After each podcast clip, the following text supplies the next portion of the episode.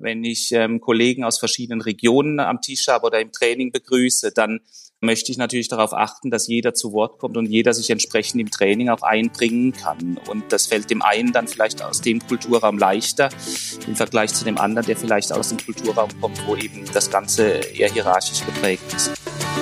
Herzlich willkommen zu einer neuen Episode meines Podcasts Education Minds, didaktische Reduktion und Erwachsenenbildung. Ich bin Ivo Würst Trainer und Fachbuchautor und unterstütze Unternehmen, Institutionen und Bildungsorganisationen, ihre Arbeit im Bereich der Erwachsenenbildung zu professionalisieren. In diesem Podcast spreche ich mit kompetenten Gästen über innovative Formen der Bildungsarbeit. Du gewinnst wertvolle Hinweise und Inputs rund um das Thema didaktische Reduktion und Erwachsenenbildung. Ich freue mich, dass du heute wieder mit dabei bist. Willkommen zu einer neuen Folge in der Podcast-Serie Education Minds, didaktische Reduktion und Erwachsenenbildung. Heute bei uns zu Gast Daniel Specht. Hallo Daniel, schön, dass du heute mit dabei bist. Ja, hallo lieber Ivo, ich freue mich auch sehr, Teil deiner Podcast-Show zu sein. Daniel, du bist vom Hintergrund diplomierter Maschinenbauingenieur, hast viele Jahre im Bereich der Klebstofftechnik gearbeitet und leitest seit 2021 die Bossart Academy. Erzähl uns etwas aus deinem Leben und was hat es mit dieser Academy auf sich? Ja, sehr gerne, Ivo. Ich bin 45 Jahre alt und lebe jetzt seit äh, nunmehr 13 Jahren in der Schweiz, in Zürich. Bin verheiratet und habe zwei kleine Töchter mit neun und sechs Jahren und komme ursprünglich aus Deutschland, wie man meinem Akzent entnehmen kann. Und habe dort äh, Maschinenbau studiert, und hatte schon von klein auf eine große Affinität zu Naturwissenschaften und bin dann äh, an der Uni nach dem Maschinenbaustudium etwas festgeklebt im wahrsten Sinne des Wortes und habe noch im Bereich Klebtechnik promoviert und hatte dann natürlich relativ lange Zeit an der Uni und habe mir dann gedacht, na ja, es wäre mal schön, wenn man auch mal sieht, wie man das Ganze vor Ort in der Firma anwenden kann und bin dann in die Schweiz gekommen, eben 2009 und habe dort bei einem Klebstoffhersteller begonnen und war in verschiedenen Positionen dort tätig, immer sehr technisch eigentlich unterwegs, bis ich dann meine Affinität zu L&D und zur Ausbildung eigentlich dort auch entdeckt habe. Erzähl uns etwas mehr über das Aufgabengebiet dieser Bossart und diese Academy, die es dort gibt. Sehr gern. Also Bossart vielleicht ganz kurz ausholen, ist eine Firma in Zug ansässig mit 2700 Mitarbeitern, die Produktlösungen und Dienstleistungen im Bereich der Verbindungs- und Montagetechnik anbietet. Also im Grunde handeln wir mit, mit Schrauben. Und dort wurde vor zwei Jahren in etwa ein neues Schulungszentrum aufgebaut. Das ist unsere Bossart Academy. Und diese Academy hat eigentlich zwei Ziele. Zum einen haben wir dort einen Ort, wo wir unsere Kunden einladen für Schulung, fachtechnische Schulung zum Gebiet der Verbindungstechnik. Also bei uns lernen die Kunden, wie man im Grunde schraubt, auf gut Deutsch gesagt. Und die zweite Stoßrichtung ist eigentlich die Ausbildung intern, wo wir versuchen, unsere Kolleginnen und Kollegen natürlich fit zu machen für den Berufsalltag äh, in unterschiedlichen Bereichen, Kultur, Technik, äh, Sales Skills etc. Daniel, aus unserem Vorgespräch habe ich verstanden, eure Firma ist ja international vernetzt und bei eurem Weiterbildungsangebot geht es oft auch darum, dass Mitarbeitende aus völlig unterschiedlichen Fachbereichen, aber zum Teil auch aus unterschiedlichen kulturellen Kontexten bei der Planung und Gestaltung von Lernangeboten berücksichtigt werden. Wie muss ich mir das vorstellen? Das ist der gleiche Kurs, aber für Mitarbeitende in China und den USA?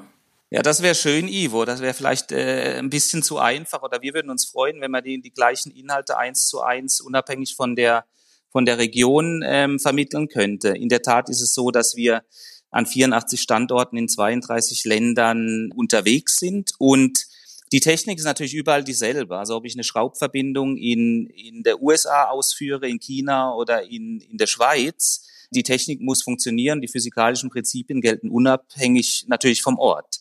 Ähm, was wir aber natürlich schon sehen, ist, dass die Märkte unterschiedliche Anforderungen haben. Die Kunden ticken anders je nach Region. Das heißt, für uns spielt natürlich auch die Kultur eine große Rolle, wenn es um die Vermittlung bestimmter Kompetenzen wie Verkaufs- und Verhandlungskompetenz geht, wenn es ums Thema Key Account Management etc. geht. Und aus diesem Grund müssen wir natürlich relativ genau schauen, wie wir auch Wissen vermitteln, und zwar in Abhängigkeit auch vom kulturellen Hintergrund. Du, das macht mich jetzt neugierig. Kannst ja. du uns hier so ein paar Sachen erzählen? Gibt es typische Unterschiede bezüglich Lernpräferenzen für Mitarbeitende aus diesen unterschiedlichen Ländern? Oder bedeutet Lernen nicht einfach immer Lernen?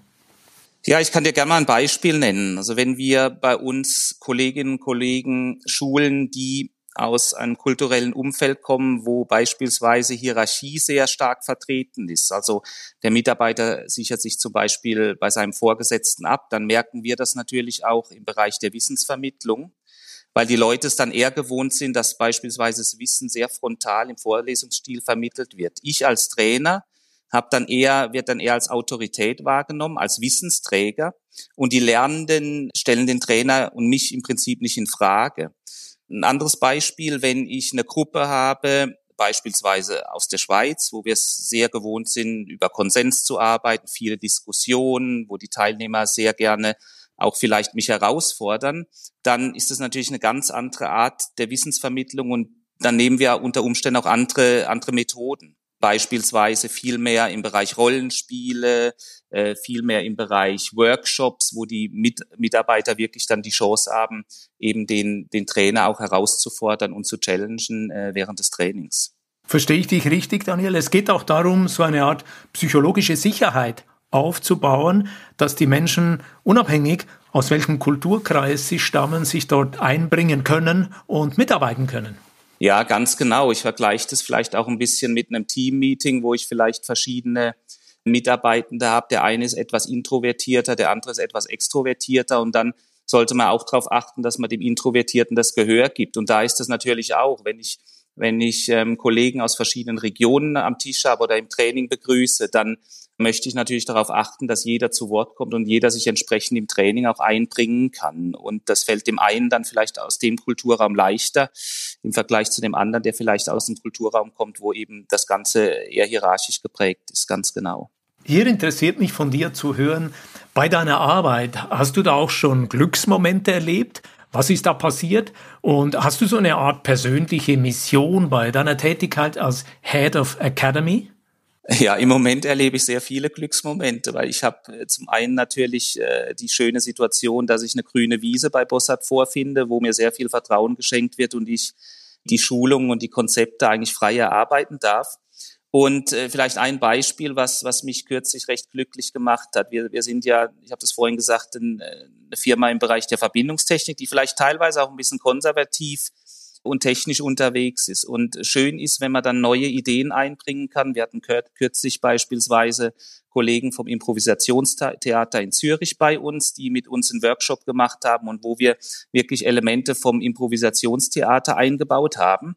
Und auch wenn ein die, die Teilnehmer am Anfang dann etwas kritisch beäugen, wenn man am Ende sieht, dass sie mit dem Lachen aus dem Training gehen und auch einfach sehr viel Freude beim Training gehabt haben, weil, weil man ihnen was Neues gezeigt hat, was sie vielleicht so nicht kennen, dann macht einen das schon sehr glücklich. Ja, das ist vielleicht ein kleines Beispiel äh, von einer Erfolgsgeschichte aus den letzten Wochen. Und höre ich das richtig raus? Du bist auch so eine Art auf eine Mission mit deinen Angeboten, mit deiner Form Erwachsenenbildung in dieser Academy zu gestalten. Ja, das ist so. Also wir möchten natürlich zum einen sehr praxisnah schulen und ähm, ich möchte auch sehr gerne neue Lernkonzepte und Ideen einbringen. Ich habe vorhin das Thema, das Beispiel Improvisationstheater genannt. Ich denke, wir müssen wegkommen von diesen Folienschlachten, wo Leute vier Stunden in einem dunklen Raum eingesperrt werden und mal 200 Folien, PowerPoint-Folien runterrattert, sondern wir müssen sehr frisch schulen. Themen wie ähm, hybrides Lernen, Themen wie Learning Nuggets, äh, didaktische Reduktion, worüber wir uns beide kennengelernt haben, sind natürlich wunderbare Tools, die man täglich anwenden kann, um, um die Trainings einfach äh, mit Spaß auch zu füllen. Wir möchten, dass die Leute, die Kunden intern wie extern von uns weggehen und eigentlich ein Lachen auf den Lippen haben, sagen, hey, das war ein cooles Training, das hat richtig Spaß gemacht. Wunderbar. Gut, wir kommen schon zum Ende von diesem Podcast-Gespräch, Daniel, und an dieser Stelle fasse ich immer gern so die wichtigsten Lernerkenntnisse zusammen. Eine Erkenntnis habe ich dich verstanden. Es ist wichtig, Lernangebote so zu gestalten, dass sie möglichst effizient und wirksam sind. Dann geht es auch darum, eine Art Safe Space zu gestalten, dass die Beteiligten sich sicher fühlen, einbringen können, partizipieren können. Und schließlich bei euch als Firma Die Weitwelt mit Partnern zusammenarbeiten, geht es auch darum, kulturelle Dimensionen zu berücksichtigen und die Bildungskonzepte auf die Bedürfnisse der Menschen vor Ort anzupassen. Gibt es hier Ergänzungen? Haben wir etwas vergessen?